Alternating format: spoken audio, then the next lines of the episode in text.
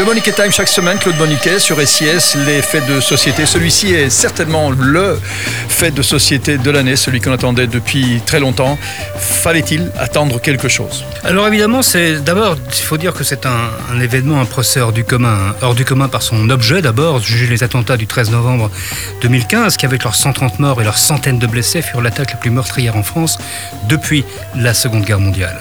Mais hors du commun aussi par son ampleur, plusieurs juges d'instruction, 5 ans d'enquête, 1 million de pages de dossiers répartis en plus de 550 volumes, 20 accusés, 1800 parties civiles, des centaines d'avocats et 9 mois d'audience qui aboutiront à un prononcé à la fin du mois de mai 2022, avec clairement, entre de longs tunnels de pure procédure, des moments d'émotion, ce sont les témoignages des survivants et des victimes, et d'autres avec les enquêteurs durant lesquels peut-être ce qui reste inconnu pourrait émerger. Justement, euh, on attend la vérité. Euh, Salah Abdeslam, l'accusé star, l'accusé vedette, euh, va-t-il finalement parler?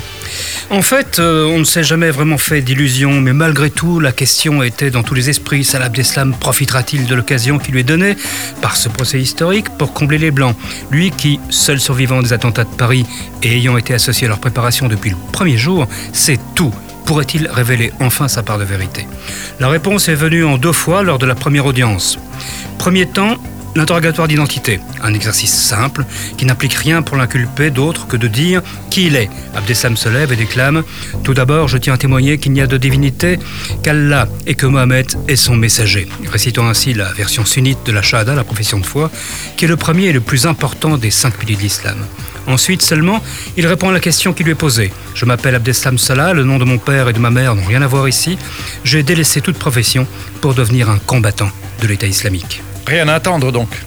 Rien en effet. Un peu plus tard, alors que le président de la Cour s'adresse à l'avocat d'un autre prévenu, il lance Écoutez, monsieur le président, on est des hommes, on a des droits, faut pas nous traiter comme des chiens. Là-bas, derrière, ça fait plus de six ans que je suis traité comme un chien, ça fait six ans que je ne dis rien, car je sais qu'après ma mort, je serai ressuscité, et vous, vous devrez rendre des comptes. Le ton est donné. En deux courtes déclarations, à peine plus d'une centaine de mots, celui qui sait tout mais ne dira rien s'est installé dans son personnage, celui de guerrier d'islam, et a dévoilé ce qui sera sa stratégie dans les mois à venir. Nier la légitimité du tribunal, qui ne peut pas juger des actes qui relèvent pour lui de la foi, se transformer au contraire en accusateur d'un système qui opprime les musulmans. Cette stratégie a un nom, on l'appelle le djihad judiciaire, et elle consiste à transformer le box des accusés en tribune de propagande.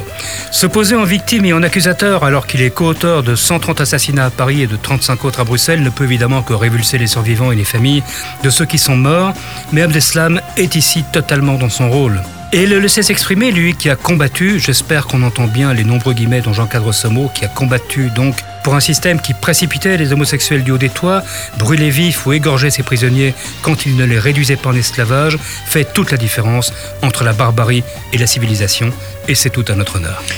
Combien de temps va durer ce procès neuf, mois si tout va bien. Donc neuf mois Neuf mois. Si tout va bien, on aura un jugement à la fin du mois de mai 2022 on vivra tout mhm. l'hiver et la plus grande partie Un jugement dont évidemment il euh, n'y a, aucun suspense. Euh, le, suspense, neuf mois, ce sera de savoir si oui ou non il y avait quelque chose à en tirer. Voilà, le suspense peut-être pour certains accusés mineurs qui ah peuvent s'en tirer plus ou moins. Abdeslam, c'est clair que son avenir s'inscrit derrière les barreaux. Claude Moniquet et Monique Time, on se retrouve la semaine prochaine sur SIS. Merci.